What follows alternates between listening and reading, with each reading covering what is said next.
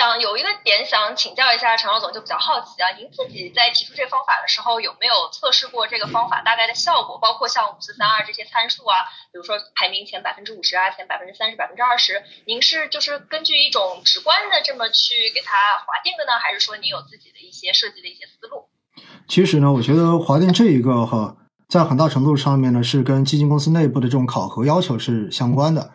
因为一般哈，对于呃大部分基金公司的这个内部考核来说，对基金经理你是否是优秀的，或者说你是否是合格的，其实有一个最基本的要求，就是你要在市场的呃前百分之五十这样的一个呃分位上面。如果你低于百分之五十，意味着其实你是没有跑赢市场的一个平均的。这个时候的话，你是很难说你的工作做得非常的优秀的。因为我们知道呢，公募基金绝大多数的产品做的都是相对收益，它并不是做绝对收益的。所以更多时候，它是跟市场上面的同类去进行相比，或者说跟你的业绩基准来进行相比。所以呢，在这种情况之下，你的这一个排名到底是靠在什么样的一个位置，就显得尤为的重要了。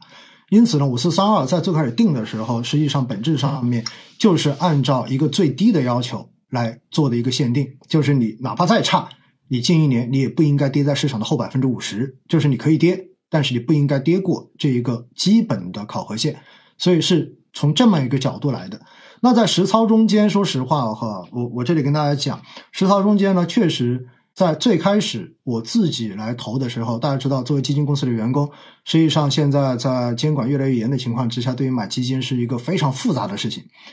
极其复杂。因为我们自己买基金的话，全部都要申报，全部都要申报，而且你买全市场各家公司的基金，你全部都要申报。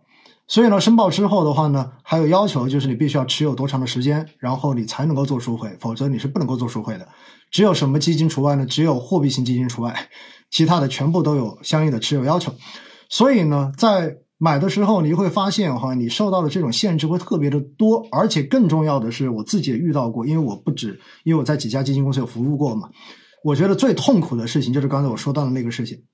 什么意思呢？因为作为去。投资基金，尤其是主动管理型基金，你希望获得是阿尔法收益，不只是贝塔，对不对？那么在这种情况之下呢，其实基金经理的个人能力就显得尤为的重要。而基金经理的个人能力又从哪里体现出来？当然，一方面结果是业绩，但是更重要的是什么？更重要的是这个人本身的投资方法论，甚至于包括他的性格，包括他的这种工作的方式，包括他的为人，其实这些东西都可以决定着他最终能够做出什么业绩来。因此呢，出于我自己的这一种熟悉程度来讲，我肯定会更加偏好于购买自己所服务公司、我自己所熟悉基金经理的产品。近水楼台先得月嘛，对吧？我会对他对他更了解。但是要命的就是呢，你买了之后，基金经理就离职了。他他离职的时候也不会给你打声招呼，说我打算要离职，对不对？就突然有一天你就发现他已经走了。好，走了之后呢，你就发现完了，这是基金。现在可能表现不咋地，然后那到底你到底是熟呢，还是怎么怎么样呢？所以哈，在这样的过程中间呢，我慢慢的从我自己来讲哈，我确实也会逐渐的去考虑，就是对于我自己来讲，我的投资到底该怎么做。所以呢，也跟大家稍微的聊一下哈，呃，我我现在其实越来越倾向于更简单、不动脑子的投资，怎么呢？就用指数来做定投。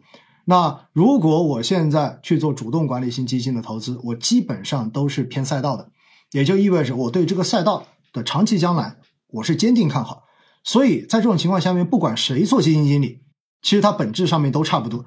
因为行业赛道型基金永远都是风格比较鲜明，而且它的仓位相对而言打的是比较满的。但是我身边的其他人在做投资的时候，我一定是建议他们用五四三二去进行筛选。为什么？超过一万只的基金，超过一万只的基金，他让我帮他推荐一个基金，我告诉你，我根本不敢推荐。为什么？因为你推到最后，这个基金出什么问题，说实话又不是我做的，对不对？那到最后会出什么问题？我觉得我是没有办法把控的。那怎么办？OK，我教你选基的思路，然后你把这个范围缩小到可能只有十来只或者是五六只的时候，你把这个范围拿过来再问我，哎，我再跟你一起去翻。这些基金过去的季报，对吧？过去几年的这个年报，基金经理到底写了些什么东西？然后他的风格是什么？我再跟你来做具体的分析。哎，这个时候你就会发现，这个事情就会变得非常非常的靠谱了。嗯，就这。所以又回到奥总一开始说的，这个五四三二适合做一个初筛，也就是把我们一开始选择的范围从几万只。一万多只基金可能缩小到最后大概十几二十个，那么在这个层面上，我们就会有比较多的这个精力可以去专门对这些基金再更仔细的去对的呃进行评价，然后挑选自适合自己。哎，我看到我们乐友在弹幕里面发了一个问题啊，想也问一下陈奥总，就是一个实操的问题。这位朋友说，主流 App 里的排名分母是不是二级分类？有的时候浏览发现不同的 App 里面排名的分母都不一样，这可能是因为不同的 App 它对这个基金分类可能会有自己的算法。那这个问题来，陈老总怎么看？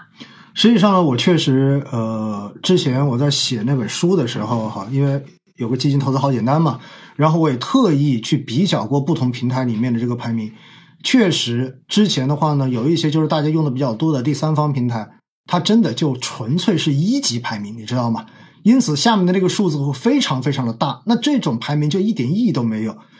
而有一些平台，然后我也看到，在近两年，基本上大家改的这个默认，其实都相当于是一个二级分类的一个排名了，因为大家也意识到了，可能二级排名更有用。实际上呢，针对到底哪个平台是一级，哪个平台是二级，哈，咱们这里不好说，对吧？但是呢，我建议大家可以去关注什么？你可以去先关注一下，就是目前在官方的分类上面。其实每一个二级分类下面，就是每个一级分类下面的这个基金的数量到底有多少只？如果你所看到的这一个平台上面提供的这个排名下面的那一个分母项，这个数字跟那个数字跟一级的总量非常接近，那就证明它一定用的是一级分类。